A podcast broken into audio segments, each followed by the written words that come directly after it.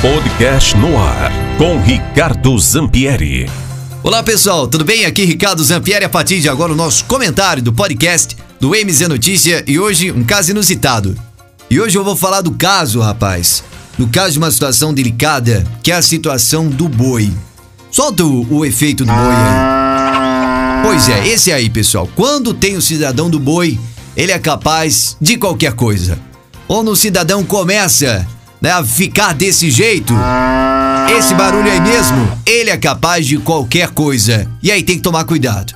E nós tivemos um caso inusitado, podemos dizer assim, que foi aqui no Paraná, em Cascavel, onde um cidadão cansado de ser o boi, ele acabou agindo de uma forma diferente. Ele tem 43 anos, a esposa dele tinha uma relação extraconjugal com o, o, seu amante desde o ano aí de 2019, entre o ano de 2020, e ele ameaçava o cidadão, mandava carta, ligação telefônica, né? Dizia que ia danificar o veículo dele, chegou aí na empresa que ele trabalha para pedir a demissão do cidadão, porque ele era né, amante da sua esposa e por aí vai. E não chegando aí, não contente com o cenário atual, ele resolveu tomar uma providência. Esse cidadão, maluco pelo visto, resolveu pegar o pão de mel. Você conhece pão de mel? Já comeu pão de mel? Muito bom, né, gente? Pois é, ele pegou o pão de mel e colocou veneno. Ele injetou veneno dentro dos pães de mel para entregar para o cidadão. Pegou o motoboy, mandou entregar para o cidadão e o cidadão aí, o amante da sua esposa, eh, recebeu aí, portanto, o pão de mel. A sorte desse cidadão, a sorte desse cidadão aí de Cascavel é que ele deu delay, ele deu um prazo de sete dias. Ele acabou não comendo a hora, deixou depois, é, esqueceu, né?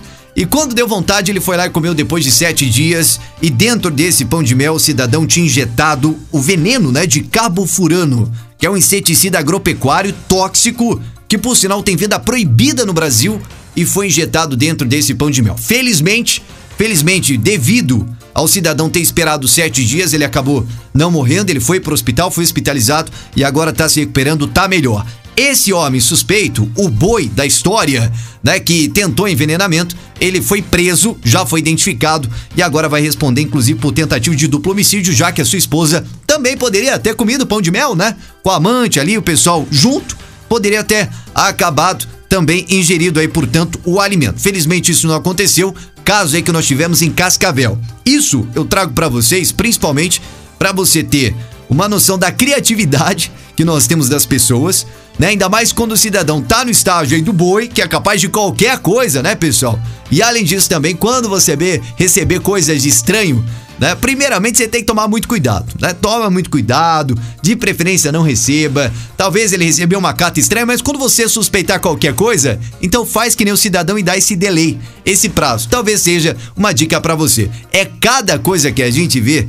Olha, eu tô há mais de 10 anos no noticiário e a gente não cansa de ver cada informação nova e nesse caso mais uma notícia inusitada em Cascavel aqui no Paraná. Então, gente, eu gosto de pão de mel e você? Mas toma cuidado a partir de agora. Aqui Ricardo Zampieri da MZFM trazendo de Cascavel esse caso para todo o pessoal que acompanha o nosso podcast aqui no MZ Notícia. Tchau, pessoal.